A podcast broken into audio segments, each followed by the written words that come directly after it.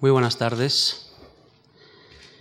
Quería comenzar esta segunda sesión eh, agradeciendo de nuevo a la Fundación Marc la invitación para hablar aquí de la vida, la obra y el tiempo de Kafka, muy especialmente a su director, a Javier Gomá, a Lucía Franco, la responsable del ciclo, y por supuesto también a los asistentes, el que hayan venido o vuelto a venir a escuchar esta segunda parte, que como estaba previsto, se centrará más bien en la obra de Kafka, la obra kafkiana.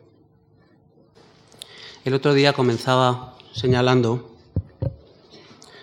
que, eran los días del inicio de esa fiesta judía tan bella de las luces, la Yanuká. Y justamente ayer por la tarde, ya saben que los judíos computan el, día más bien de, de atardecer, el atardecer, el inicio del día es el atardecer. Y ayer por la tarde era el, el último día de esta fiesta, ¿no? Eh, que acaba alumbrando el, el último, el noveno brazo de la menorá. Les comentaba el otro día que es una costumbre, como también lo es en Pesach, que, por lo menos en algunas de las tradiciones judías, de las costumbres, que, sea el pequeño de la casa el que diga en un momento dado unas, recite unas palabras de la Torá, las oraciones. Y, el otro día señalaba que, yo me veía un poco así ante ustedes, pues como el pequeño de la casa que me ha tocado. Pues no se sabe muy bien por qué estar aquí diciendo estas cosas. Pero hay otra dimensión muy bonita también de esta fiesta, a través de los gestos tan elocuentes, ¿no? Eh, quizá coincidente con, con, esta, con, esto que comentaba de, del Benjamín, del menor de la casa. ¿no? Y es que el primer día de la fiesta, que dura casi una semana larga, hay la costumbre de encender no una, como todos los restos de los días, sino dos velas. El primer día se encienden dos velas. Y una ya permanece siempre encendida en los momentos de la fiesta, como un signo una vela que podríamos llamar como una especie de, de vela piloto, ¿no? Como un signo de que la verdad, la búsqueda de la verdad, que es lo que significa la luz, ¿no? Mm, no es algo que depende solo de uno, no es algo que uno va, enciende una vela y bueno, ya con eso está manifestando simbólicamente ese deseo de buscar la verdad, sino que también al encender una y dejarla ahí un poco como si fuera de nadie o como si, como si fuera de otra, de otra cosa o perteneciese a otro ámbito, ¿no? Distinto. Con eso también se quiere mostrar un poco lo mismo que con el niño, que la verdad no se alcanza simplemente, digamos, con el propio esfuerzo, sino que hay algo que tiene que venir de otro lado, algo que nos tiene que ser, dado a veces desde fuera, para, para poder alcanzarla. Pues bien, con esa misma filosofía de la vida, que desde luego comparto, mm, yo quisiera abordar hoy algún aspecto de la obra kafkiana en este, en este rato que tenemos por delante. El otro día mostraba, intentaba mostrar hasta qué punto la vida de Kafka estuvo marcada por el signo de la exclusión, por los cambios cesantes, sistemas políticos, las guerras, el derrumbamiento, la pertenencia a minorías y a minorías dentro de minorías, el auge del nacionalismo cada vez más asfixiante. Una situación que se puede quizá resumir con una frase terrible por lo demás, pero muy bien formulada, como suelen ser las suyas, del gran filósofo alemán protestante Karl Jaspers, que dice esta frase. No hay ningún afuera en los estados modernos. Esta es una frase que aparece al comienzo de su libro Die Schuldfrage, su magnífica meditación sobre la culpa de los alemanes ante los crímenes del nazismo. Quiere decir que para el hombre moderno no hay nada externo a lo que agarrarse. Es lo que yo el otro día intentaba transmitir palabras muy corrientes de que, bueno, todos muchas veces tenemos elementos con frecuencia colectivos a los que agarrarnos, pues una nacionalidad, cualquier tipo de colectividad, por supuesto la familia, por supuesto también a veces con frecuencia pues un estado político que nos cobija de nacimiento, muchas veces, otras veces no. Pues, pues lo que dice Jaspers es que lo que caracteriza la modernidad es esa falta o esa ausencia de elementos que sirvan o que den cobijo a las, a las personas singulares. Algo que está muy presente en Kafka hasta el punto de que, como decía también el otro día, probablemente es en parte la razón de su difusión, de su éxito, ¿no? El mostrar esa extrañeza, esa extraterritorialidad, que junto con la exacerbación del nacionalismo, su otro polo, es parte de la condición política del hombre moderno. Pues bien, Kafka, como ocurre siempre con los grandes autores, va más allá de esto. Yo recuerdo cuando estudiaba en la universidad y luego pues después en otros ámbitos, en doctorado, en fin, o en la investigación, en humanidades, ¿no? Cuando te enfrentas con los grandes autores, como son todos los que, los que se tratan en este, en este ciclo, ¿no? Mm, lo asombroso es que cuando tú crees que ya han llegado al máximo, cuando ya parece que te han respondido todo lo posible a lo que tú les preguntas con la lectura, con, la meditación sobre sus obras, ¿no? Pues siempre hay más. Esto es asombroso, ¿no? Y, quizás a veces se pregunta, bueno, ¿y por qué un autor es grande? Pues una de las razones es esta, que en cierto sentido son inagotables. Entonces, se puede definir a Kafka perfectamente, creo yo, como alguien que refleja que los estados modernos no hay ninguna fuera, no hay nada a lo que agarrarse. ¿no? Pero Kafka va más allá. Es todavía más terrible en cierto sentido. Luego, si hay tiempo al final, me gustaría decir algo sobre si a mí Kafka me parece o no terrible. Porque a la luz de lo que voy a decir, ustedes pensarán que sí me lo parece, pero en realidad no me lo parece. Luego explicaré por qué, si, si me da tiempo. Pues bien, lo terrible de Kafka es que para él como muestra su obra, que tiene una dimensión política importantísima, importantísima. No hay ninguna fuera al que agarrarse, no hay ninguna instancia. Uno lee una cualquier obra de Kafka, las, digamos las que tienen mayor encarnación en, una polis o en una ciudad, aunque sea indefinida. Y no hay nada externo a lo que agarrarse, pero lo terrible es que tampoco hay nada interno a lo que agarrarse. Tampoco hay nada interior hay una doble exclusión. Una doble exclusión que es vivida en forma de culpa, de falta, de imposibilidad, de carencia, de sustracción. Y yo me atrevo a añadir en esta lista de pecado. Hay una frase del diario de 1910 que, así lo atestigua, ¿no? y para que vean hasta qué punto eh, este es un tema eh, específico de, Kafka, de su interés, ¿no? Dice, ¿por qué no me mantengo en mí mismo? No ganarás nada en abandonar tu círculo. Y por añadidura, ¿qué perderás tú si te quedas dentro? A eso me gusta responderme. Yo también preferiría dejarme correr a golpes en mi propio círculo antes que ser el que da las patadas desde el exterior. Pero ¿dónde diablos está ese círculo? Hubo un tiempo en que yo lo veía, posado en el suelo, marcado con tiza, pero en este momento apenas lo veo flotar a mi alrededor. ¿Qué digo? Ya ni siquiera flota. El mundo de Kafka, su cosmos, es un mundo sin afuera y sin adentro. Y la pregunta que surge constantemente no es otra que esta. ¿Dónde colocarse entonces? No, para, no ya para instalarse cómodamente, cosa imposible, sino para poder al menos sobrevivir sin ser atropellado, triturado, ninguneado. ¿Qué ha hecho uno como para el Hijo del Hombre no tener un lugar en el que reposar la cabeza?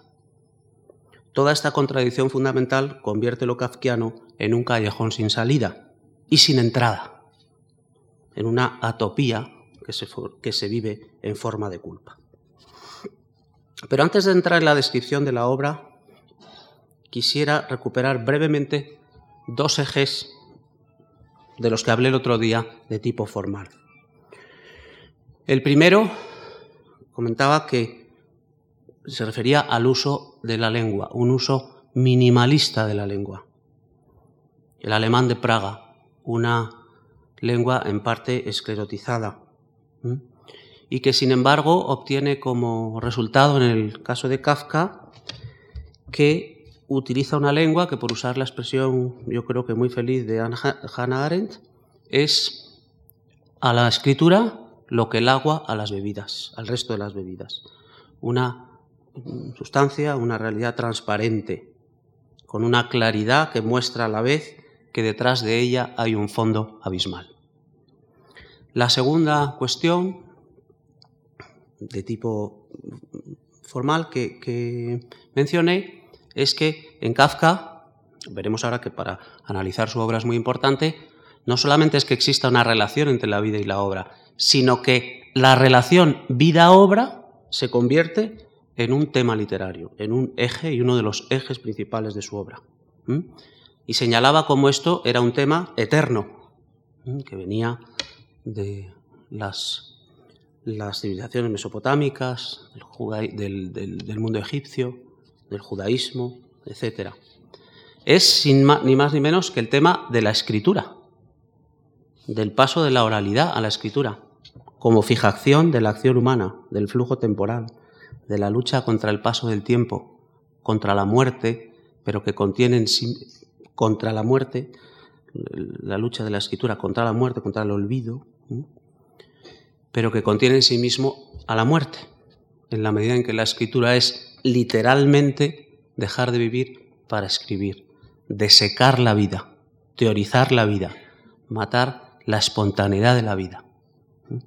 Todo lo que se pierde en el proceso, tantas veces y también estudiado por antropólogos y filósofos, etcétera, de la cultura, en el paso de la oralidad a la escritura. Todo ese proceso civilizador, no tenemos tiempo para entrar en grandes disquisiciones, de la humanidad es vivido sintéticamente en la obra de Kafka. Kafka añora, ¿no? Aquella cosa de Kafka, el deseo de ser indio. Kafka añora de alguna manera ese primitivismo, como ocurre, y lo sabemos todos muy bien, en tantos autores de las vanguardias históricas del siglo XX. Pues bien, teniendo estas cuestiones en mente, hay que decir que a la muerte de Kafka en 1924, él quiso, es una cosa también quizá conocida ya de cultura general, que toda su obra fuese destruida, que se quemase. Así lo dejó dispuesto taxativamente, con una indicación precisa y vinculante en su testamento, con una indicación a Max Brod, su albacea testamentario. Gracias a Dios, Max Brod no hizo ningún caso de esta indicación misteriosa, que quizá refleja un poco esa sospecha profunda que tenía Kafka, esa, esa eh, respecto a la escritura, esa especie como de, de menosprecio, de, de recelo, de recelo a la escritura.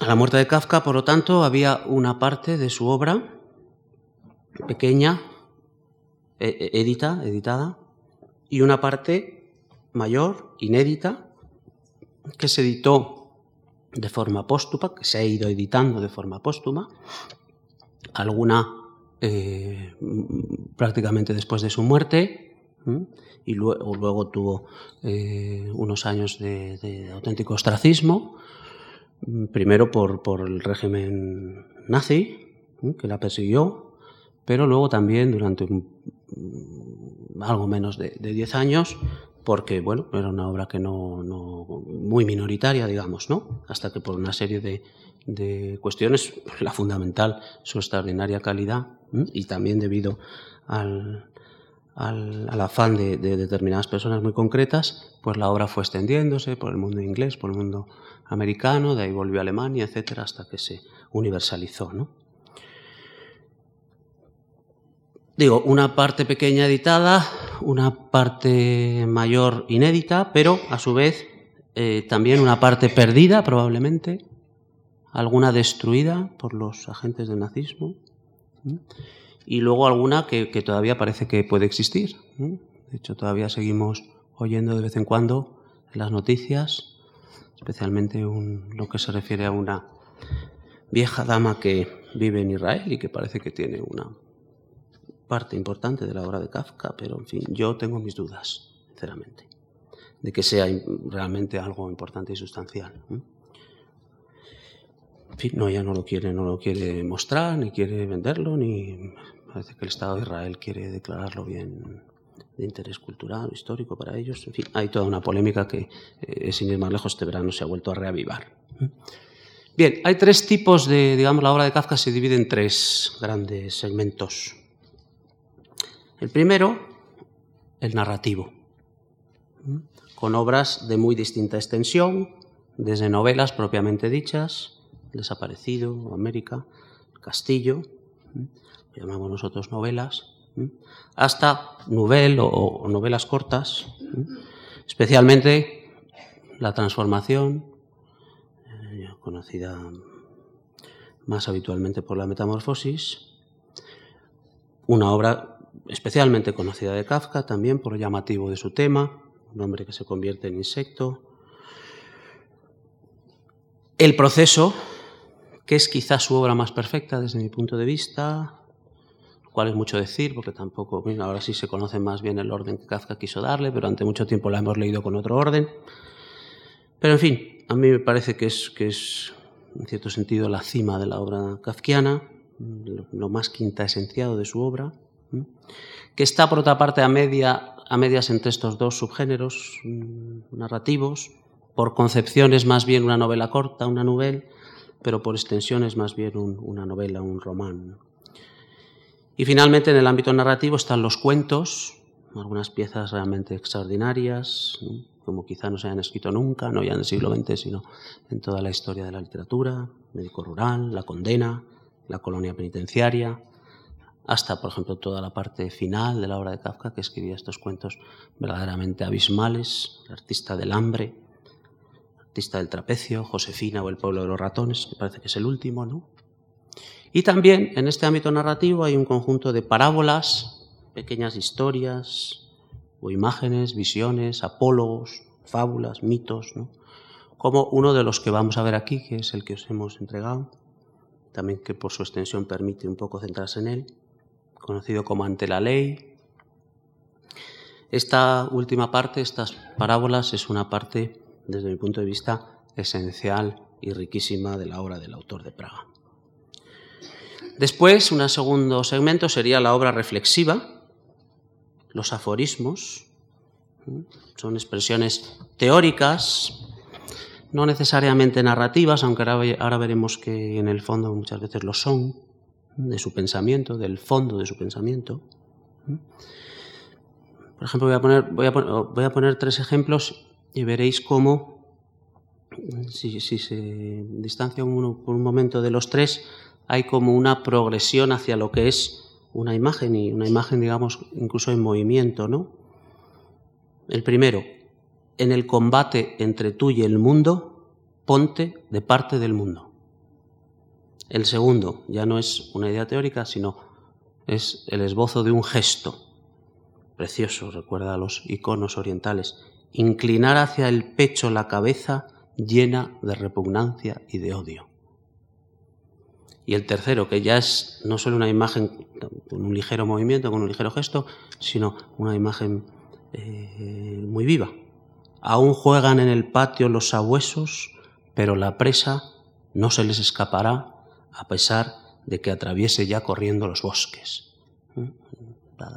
En tres proposiciones consigue realmente eh, hacernos un, cuadro, un dibujo, una imagen ¿no? llena de complejidad, también simbólica. ¿Mm? El, el aforismo convertido en imagen refleja también algo que el otro día yo comentaba, que es esta obsesión, esta voluntad de Kafka por la visión de conjunto. La parábola, en la medida en que encarna las ideas mm, y de alguna manera en sí misma es perfecta, es completa, refleja esta obsesión de Kafka mm, que a pesar de que su expresión muchas veces es fragmentaria, no, no descuida nunca esa visión global o, total de las cosas. Los aforismos son muy importantes. También en, la evolución que va mostrando conforme los fue escribiendo en los distintos momentos. Van señalando también, han dicho algunos autores, yo creo que con razón, una progresiva capacidad de separación de Kafka respecto de sí mismo, algo que también el otro día de alguna manera apuntamos en esa última etapa, no sé si os acordáis, en, en la que yo señalaba eh, a ese Kafka a la búsqueda de la pureza, de las tesis, de la...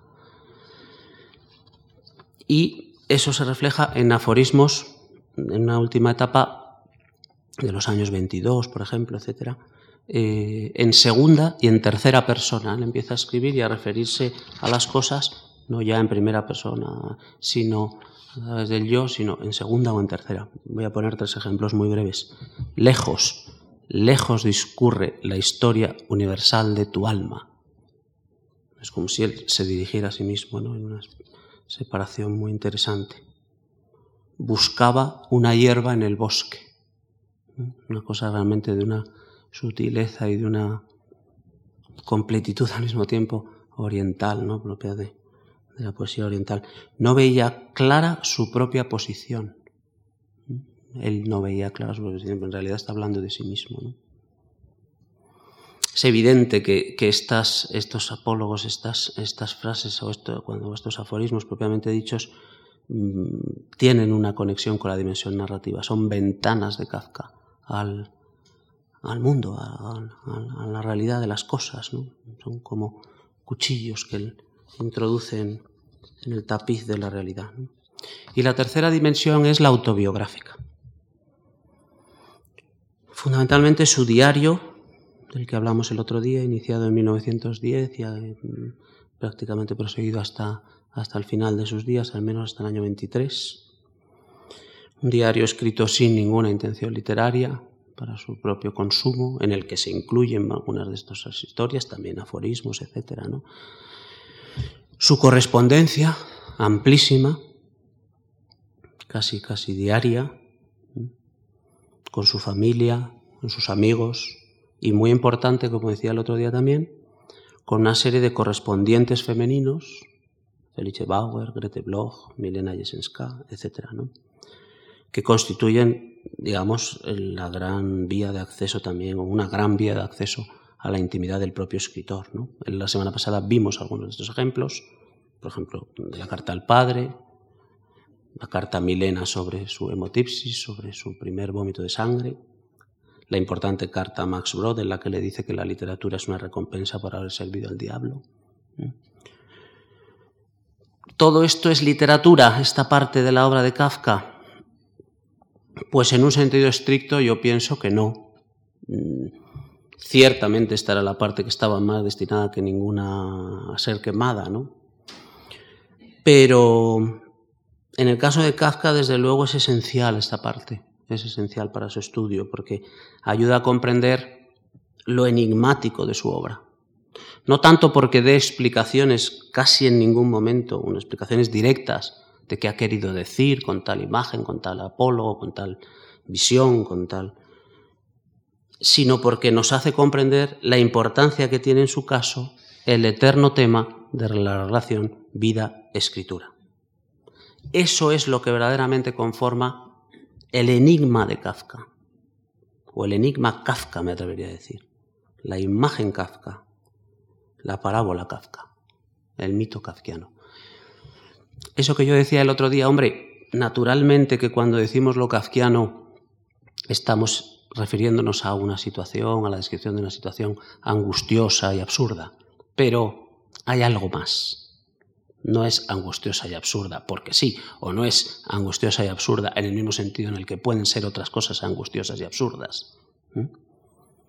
Este tipo de iniciativas lo que sirven es para dar una vuelta de tuerca a nuestro conocimiento de las cosas, para dar un paso más en nuestra aproximación y eso es lo que va dejando un pozo cuando lo asimilamos y cuando aparece algo que simplemente es angustioso y absurdo, pues a lo mejor ya no decimos que es kafkiano, porque nos damos cuenta de que lo kafkiano, además de angustioso y absurdo, es más cosas.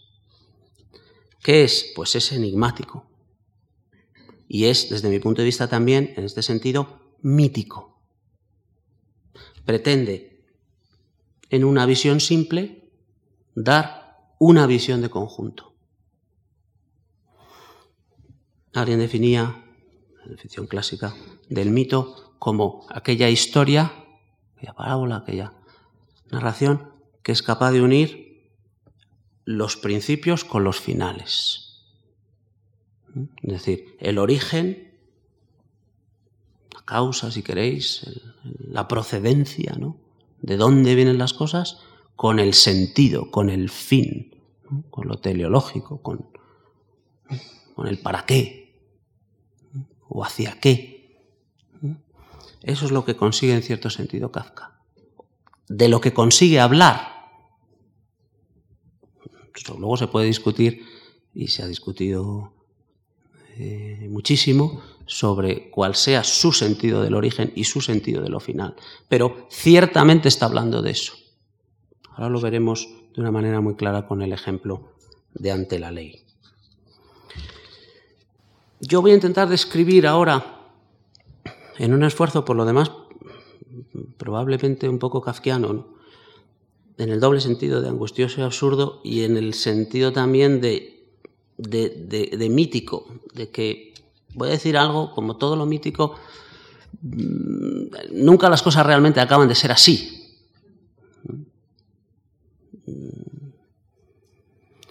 Y pero como hay que hablar de eso porque son cosas imprescindibles, las más necesarias, lo que más nos importa es, en cierto sentido, saber qué hay antes y qué hay después.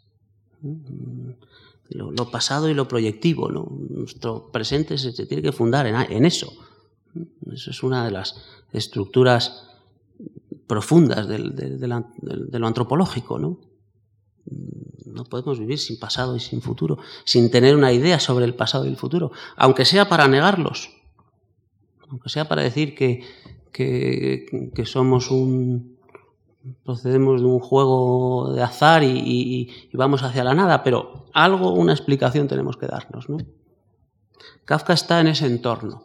¿Y cuál es en general la explicación que él da? ¿Cuál es que da con múltiples variantes a lo largo de su obra, a veces incluso también escribe evidentemente sobre cosas que pueden estar más o menos alejados de esto, pero lo, eh, nuclear de su obra, lo esencial, ¿cuál es esa imagen? Yo voy a intentar describirla de una manera discursiva, racional, pero luego hay que irla a buscar en los, en los, en los relatos, ahí es donde verdaderamente está encarnado con una precisión que, que, es, que escapa al discurso racional, que es imposible para el discurso racional. ¿no?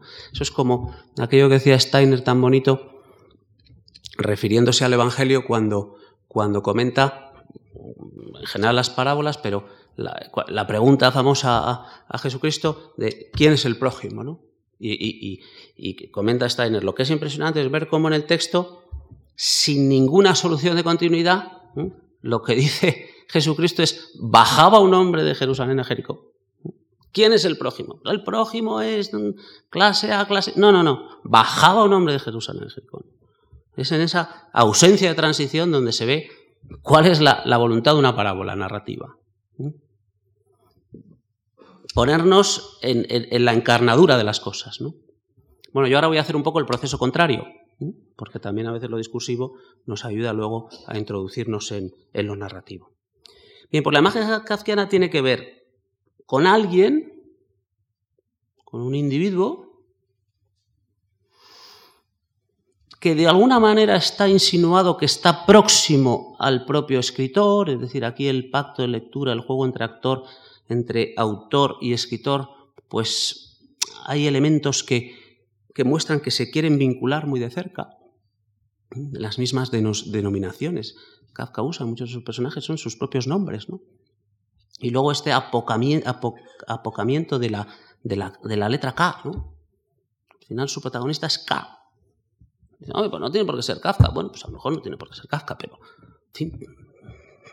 parece que algo quería decir con eso, ¿no? Bueno, luego hasta dónde lleve uno la interpretación no, pues uno es muy libre de... Pero sí parece, que, y además por todos los datos, el resto de datos que tenemos, que son cosas con las que él se sentía radicalmente implicado. Por lo tanto, alguien, escritor o no, no quiero tampoco, por supuesto, cerrar nada, despierta de un sueño indeterminado, el inicio, el origen, el deseo primordial, y se encuentra en ese mismo instante, quizás a causa de ese sueño, alguien tan solvente intelectualmente como tan gran, grandísima intérprete de la literatura contemporánea como es, la de, la de todos los tiempos, como es María Zambrano, decía que toda la obra de Kafka nace de un sueño. Bueno, quizás es una afirmación un poco exagerada, pero, pero algo de esto hay. Quizá a causa de ese sueño, a causa de ese despertar, en la simultaneidad con el despertar, nace convertido, perdón, despierta, convertido, transformado en otro, en otra cosa, en el caso de la transformación, degradado ontológicamente, en un ser de otra índole. En todo caso, se encuentra a sí mismo doblado por, una, por una situación externa o no, es decir, con una situación ajena que la tiene encima, como una especie de sombra, ¿no? como si hubiera sido revestido por esa nueva situación, que le compromete además y afecta hasta el punto de que aparecen una serie de mediadores de una instancia poderosa y ubicua que nunca da la cara, que se manifiesta a través de esos representantes, de esos mediadores, de esos agentes de la ley, por ejemplo, en el proceso. Y le introducen en un proceso efectivamente absurdo y angustioso, que no comprende, que se torna más oscuro cuanto más se avanza en él. En la transformación decimos que hay una degradación ontológica, pero en el proceso lo que hay es todo el tiempo una falta de elevación.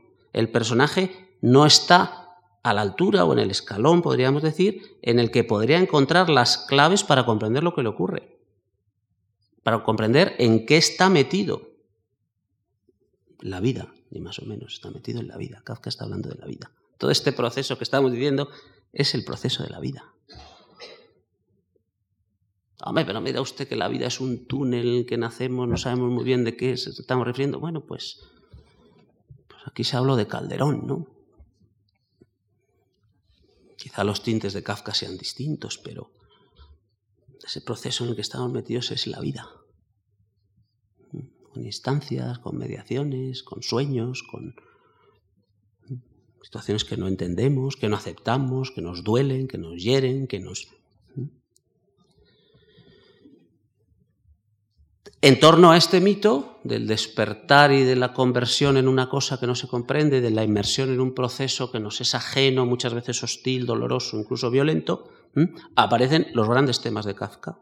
El sueño, el poder, la mediación, la condición de víctima, la incerteza nosológica, la falta de sentido, la violencia política, la culpa en todas sus dimensiones, especialmente en el caso de Kafka, más que de una culpa moral, porque no hay ilícito. Por ejemplo, en el proceso, es un señor que se despierte y dice que usted está metido en un proceso, en un proceso jurídico. Pero claro, no puede ser un proceso penal, porque no ha hecho nada malo. Lo dice expresamente el libro al comienzo. Joseph K. no entendía nada porque él no había hecho nada malo. Tanto, no es una culpa penal, ni siquiera es una culpa moral, no hay ninguna ley infringida. Es una culpa diluida, política, metafísica. En ese libro espléndido de Jaspers que habla sobre la culpa de los alemanes, dice, todos los alemanes tenemos, no, no todos tenemos ni mucho menos una culpa penal. Muchos no hemos hecho nada contra los judíos, vamos a decir, por simplificar. Eh, a veces al contrario, los hemos ayudado. Era su propio caso, hasta el heroísmo además, en el suyo. Por lo tanto, no somos responsables penalmente, no somos responsables moralmente. En muy buena medida esto no lo hemos podido impedir, ni por supuesto hemos consentido, ni asentido internamente, ni reforzado el dolor de nadie, etc. Pero políticamente dice somos responsables, porque uno es responsable de aquello a lo que pertenece. Este es el sentido, por ejemplo, de ese documento tan polémico que hubo hace unos años en el que el anterior Papa pedía perdón por las culpas de la Iglesia. ¿Es que era responsable él?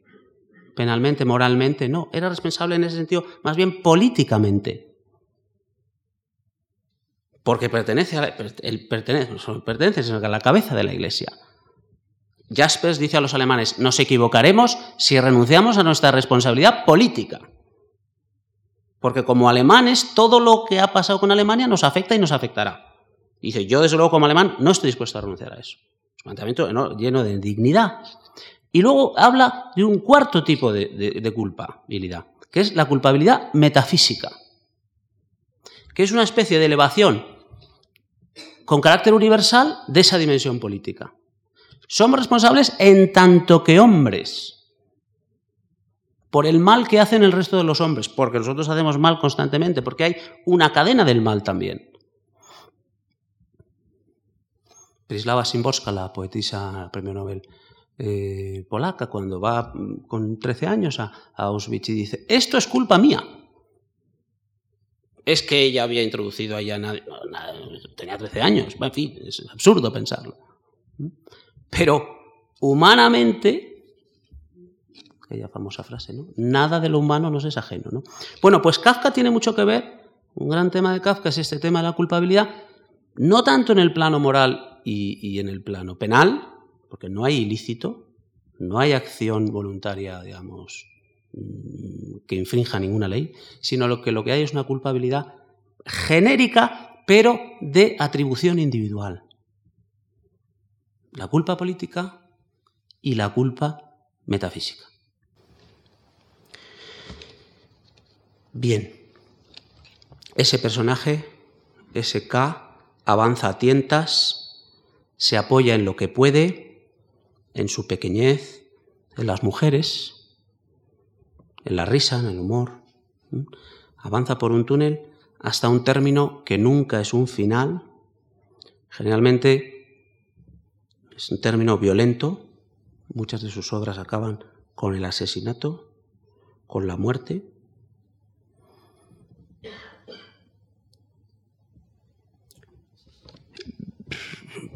me espanta citarme, pero mm, he sentido un, daimón que me, que me, obliga a hacerlo. Yo he escrito un libro sobre Kafka en el que, que pues, a veces ha sido elogiado y otras ha sido muy criticado. Eh, bienvenidas sean todas las opiniones, pero mm, alguien me reprochaba es un libro que se llama Kafka y el Holocausto, y yo hago una relación precisamente entre la obra de Kafka y el holocausto, que, lo cual evidentemente desde el punto de vista estrictamente histórico es un anacronismo. Kafka murió en el año 24, mm, muchos años antes incluso de la subida al poder de Hitler, no digamos ya del desarrollo posterior del nazismo. Pero, y me decía, bueno, ¿dónde están los, me decía alguien, ¿dónde están las referencias en Kafka al, al, nazismo? ¿Dónde están las SS? ¿Dónde están? Me pareció un argumento absolutamente infantil. ¿En qué se adelanta Kafka al nazismo? Pues en una cosa que es muy fácil de explicar una vez explicado la cuestión de la culpa. En el proceso, por ejemplo, el personaje que no ha incumplido ninguna norma penal, que no es eh, susceptible de ser eh, reprochado por una falta moral, sin embargo, acaba siendo como parte del proceso sentenciado a muerte, por así decirlo, y asesinado. Sentenciado a muerte y asesinado, cual es cualquier jurista que haya en la sala dirá, ¿este hombre de qué habla? Eh, o está sentenciado a muerte o está asesinado, ¿no? Pero es que ahí, ahí, es donde está la mezcla, la mezcla de lo kafkiano en la que, con la que profetiza lo que iba a pasar, por ejemplo, en el nazismo, también en el régimen totalitario comunista, por supuesto. que esa culpabilidad moral y esa culpabilidad política de la que habla Jaspers después, por supuesto en términos morales y teóricos, los nazis la exigieron en términos penales. Es como si ahora, porque efectivamente todos de alguna manera somos responsables, qué sé yo, ¿no? Del hambre en África, un día nos levantamos de la cama y hay unos señores que vienen a matarnos porque somos responsables del hambre en África. Si ahora me preguntaran, bueno, pero usted puede decir que no es responsable en absoluto, hombre, pues sí, no sé, alguna responsabilidad tendré, pero hombre, como para que me maten, pues eso, eso pasó en el nazismo. ¿Usted pertenece a la estirpe judía? ¿No es así que hay un, un que hay un sistema financiero internacional llevado por los judíos, no es así que los judíos tienen determinados negocios, no es así que con la deuda de Versalles los judíos hicieron no sé no sé cuántos, no es así que en tal y cual. Bueno, es una auténtica barbaridad. Pero, bueno, no es así que los judíos nos han metido la idea de un Dios único, etcétera, etcétera, nosotros que somos panteístas, etcétera. Entonces, por pertenecer usted a una estirpe con la que puede solidarizarse moralmente, o, políticamente, como cualquiera que pertenece a cualquier ámbito colectivo, a usted le ajusticiamos penalmente. Esto ya lo vio Kafka. Jamás se ha escrito esto antes que, Kafka. Jamás. Y esto es a la letra lo que pasa en un sistema totalitario. Que las culpas morales y políticas, que son culpas teóricas, no en el sentido de que sean falsas, sino en el sentido de que excitan nuestra capacidad crítica, excitan nuestra voluntad de hacer el bien para de alguna manera, eh, aunque sea mínimamente, pues, pues restar lo que podamos de mal al, conjunto del mundo, etcétera, etcétera, es exigido de una manera penal y muchas veces por una vía, la vía violenta de la cárcel y del, y del asesinato. Bueno, pues yo quiero terminar. Eh, había en un primer momento traído una de esas parábolas que en cierto sentido lo contiene todo porque es narrativa, pero al mismo tiempo ofrece una imagen única, total, y además una imagen esencial de lo que es la obra kafkiana. Es tan esencial que este texto en vida de Kafka se publicó tres veces. Primero dos por separado y otra en el momento cumbre o en un momento cumbre de esta novela de la que quizás es la que más he hablado, que es El proceso, en la que un personaje un día se despierta en su pensión y le están esperando unos agentes de la ley para decirle que está inmerso en un proceso cuya mm, racionalidad interna es absolutamente irreconocible y que mm, su vida empieza a transformarse, él intenta averiguar de qué se le acusa, intenta averiguar qué instancia le acusa, intenta averiguar cuáles son las consecuencias de ese proceso y todos sus esfuerzos evidentemente son inútiles, hay toda una serie de episodios donde todo esto se va manifestando, incluida una sesión judicial, etcétera, etcétera, y van pasando los capítulos hasta un capítulo final que tiene lugar en la catedral de una ciudad innominada, quizá la que por una serie de signos más puede parecerse la propia ciudad de Praga, y especialmente, por cierto, por la descripción de la propia catedral. Y allí el hombre, en este capítulo final, este personaje, Joseph K., eh, le piden de su empresa, su jefe, que acompañe a un, a un eh, cliente italiano de la empresa va a hacer un pequeño tour turístico por la ciudad y bueno, pues entre que llueve, tienen poco tiempo, etcétera, el hombre, el cliente se retrasa, pues al final él decide que lo que va a enseñarles es la catedral. Eh, le espera al cliente en la catedral y mm, empieza a describirla de una manera muy elocuente. es un texto de una riqueza enorme. Y ya, pues harto de esperar, porque no viene el cliente italiano, del que debía hacer, con el que debía hacer de Cicerone por, su ciudad, decide irse de la catedral. Y cuando está saliendo, desde uno de esos ambones, de esos eh, suspendidos en el aire, mm, al lado del altar, oye una voz fortísima que le llama por su nombre, Joseph K. Él se hace loco, como si no fuera con él, pero no hay nadie más en esto, le han llamado por su nombre. No tiene más remedio que girarse y se encuentra allí con un sacerdote. Eh, que efectivamente le recrimina, le, vamos, le, insta a que se acerque, se aproxime y, y, empiezan a hablar. Un tono amable. Eh, y lo primero que aparece en esa conversación es esta, este texto, esta parábola. Una vez que es pronunciada, el sacerdote y el Joseph K., el protagonista, hacen una glosa extraordinaria. Yo os recomiendo que la leáis, ¿no? Porque, de hecho, yo voy a comentar dos o tres cosas nada más.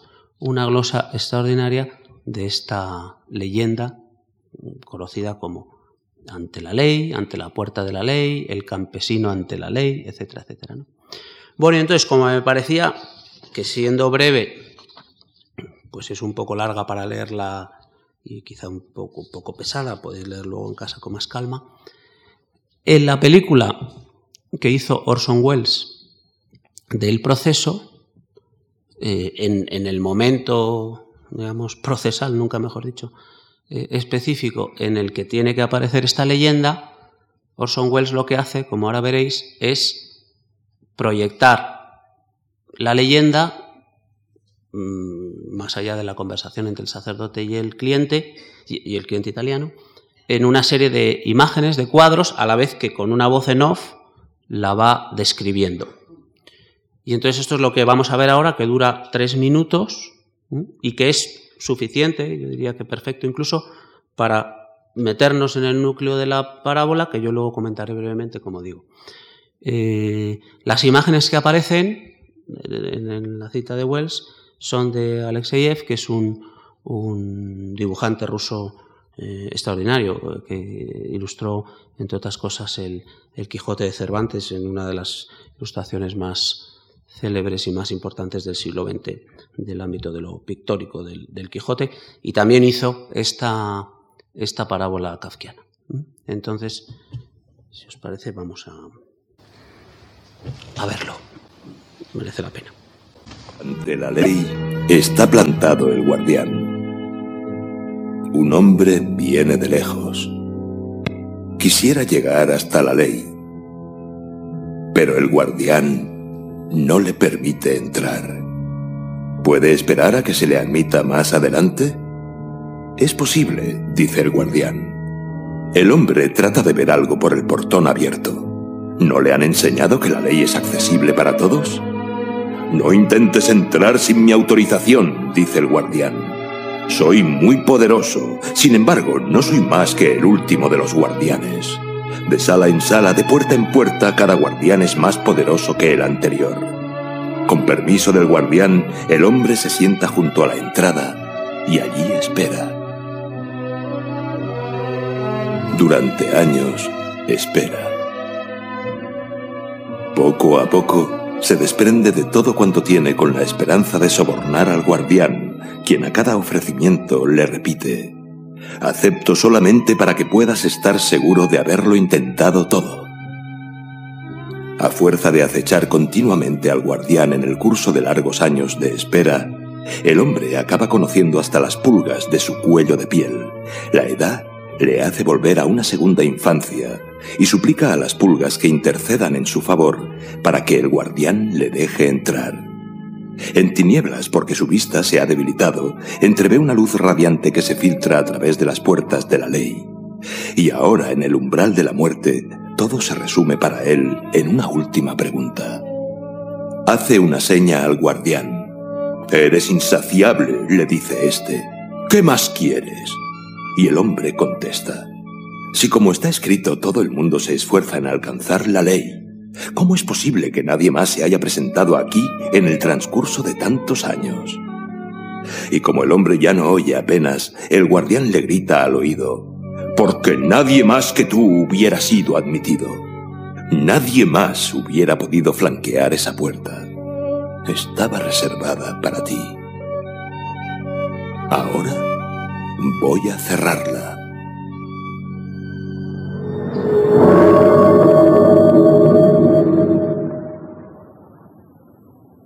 Esta historia se narra en una novela titulada El proceso, que significa lo que parece significar.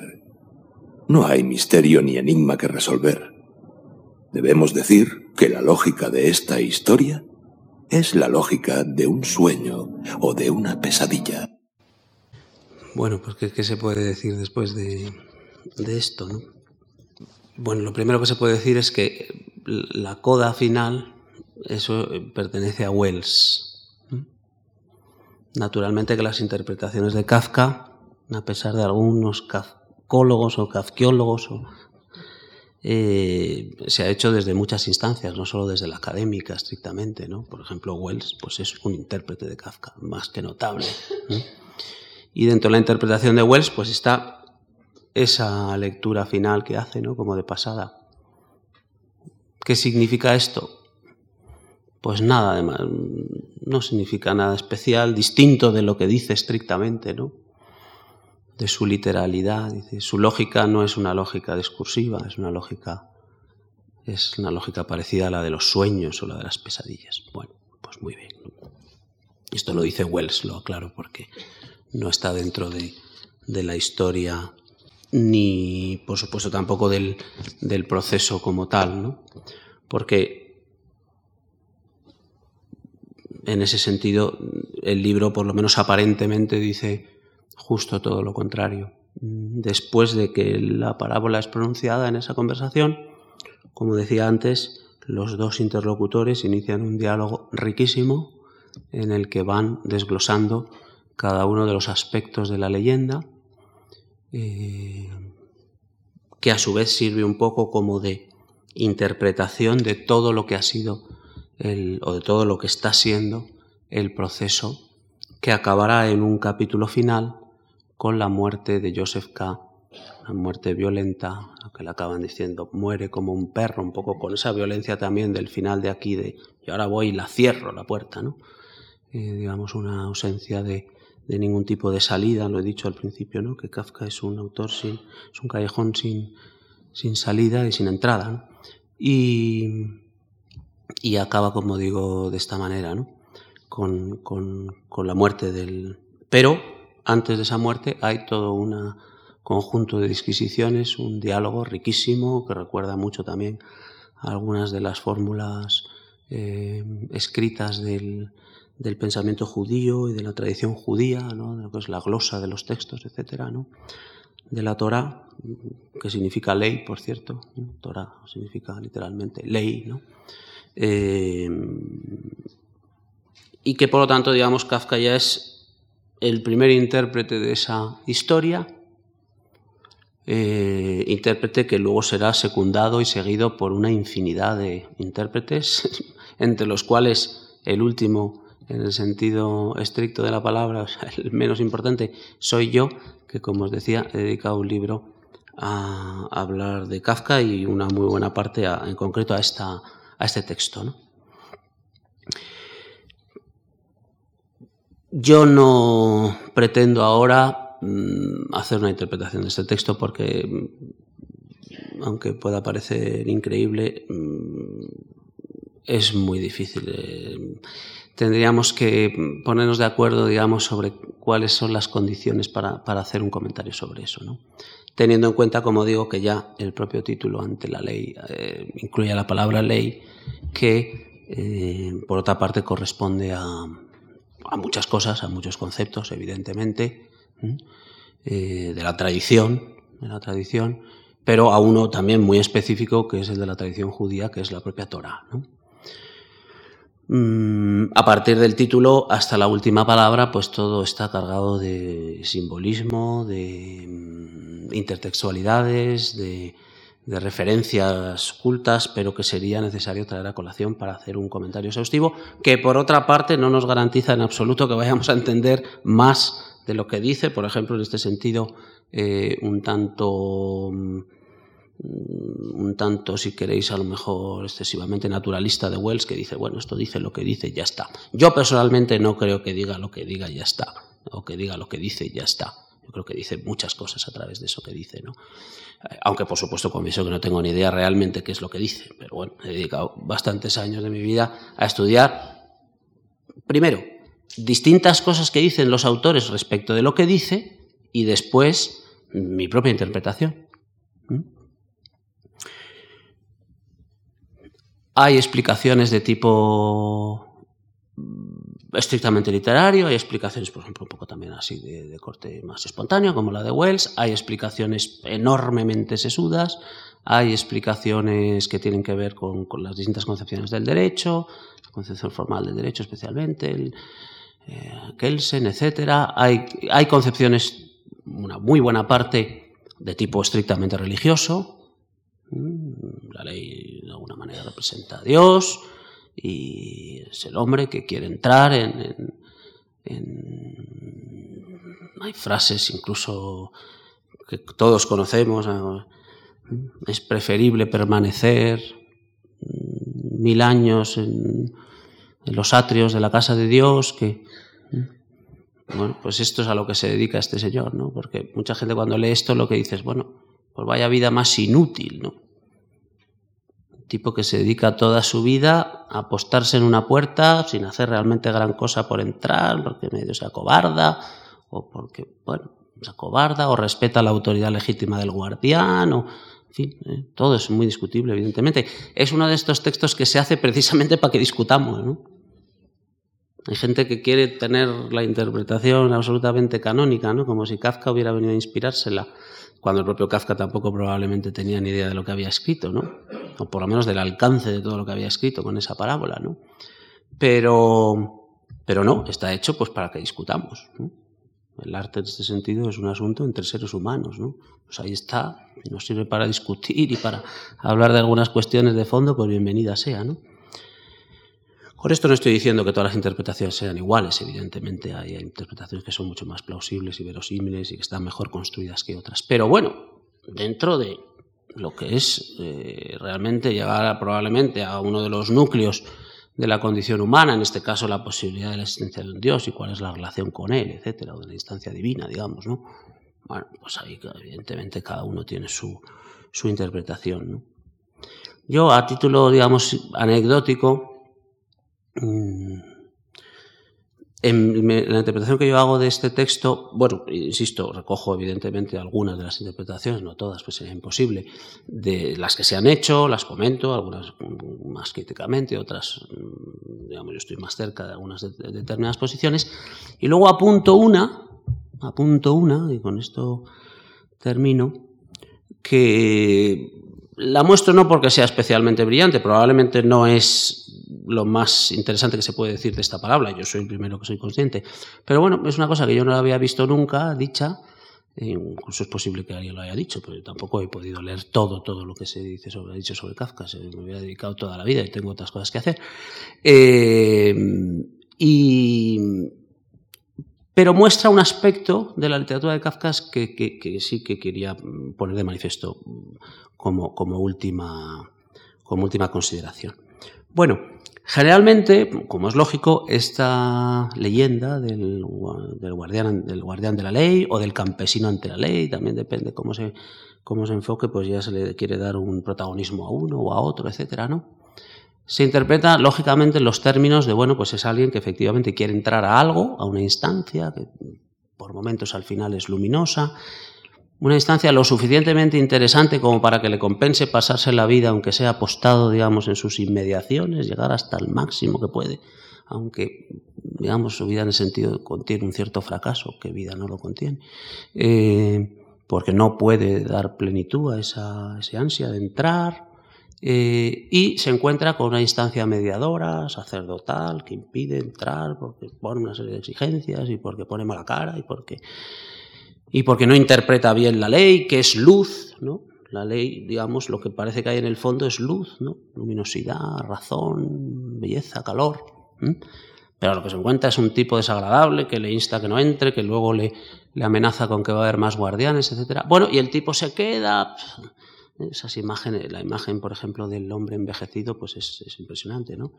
Eh, en fin, y estas son, digamos, las interpretaciones van en este sentido, las, las más habituales, lo cual es lógico porque narrativamente es a lo que la historia conduce en primer término, ¿no? Eh, cuál es el sentido de pasar toda una vida, de querer algo que no se puede alcanzar, que al mismo tiempo estaba reservado exclusivamente para uno, etc. Bien. Bueno, pues yo, como soy, como soy, eh, se me ocurrió darle la vuelta al planteamiento. Y entonces lo que pensaba, o lo, que expuse de una manera más eh, detallada en el libro, como veis estoy intentando venderoslo a toda costa, no, es broma. Em, lo que yo planteaba era, bueno, mm, se suele pensar que, digamos, al menos en una interpretación de corte religioso, eh, la ley se puede identificar con Dios o con un producto de una emanación de Dios, etcétera, entonces yo lo que hice en esa interpretación, que como tal no ha sido discutida, en parte porque ha sido ignorada, eh, es, yo lo que pienso es que más bien, si acaso, Dios es el, el campesino. Y que la ley o la puerta es en todo caso, digamos, el acceso a la interioridad de uno. Mi visión es más bien, digo, no creo que sea la única posibilidad. Lo que quiero es mostrar una de las cualidades de la literatura kafkiana, que es, lo digo ya, su reversibilidad. Que a veces en Kafka es perfectamente verosímil y aceptable. Una explicación y justamente su contraria. Aquí la instancia divina sería el campesino, humilde, que no, que, que está constantemente queriendo entrar en el interior de la persona y la persona que le ofrece todo tipo de dificultades, que lo arroja fuera de sí, que no acaba de dejar entrar, que no acaba de dejar. Bueno, esto está, por supuesto, también en caso de mi libro eh, justificado con muchas referencias también a, otros ejemplos literarios, etcétera. ¿no? La idea de Dios como un mendigo que acecha nuestra puerta, que, el rocío matinal, que nos espera, que llama, etcétera, y al que no le queremos nunca abrir.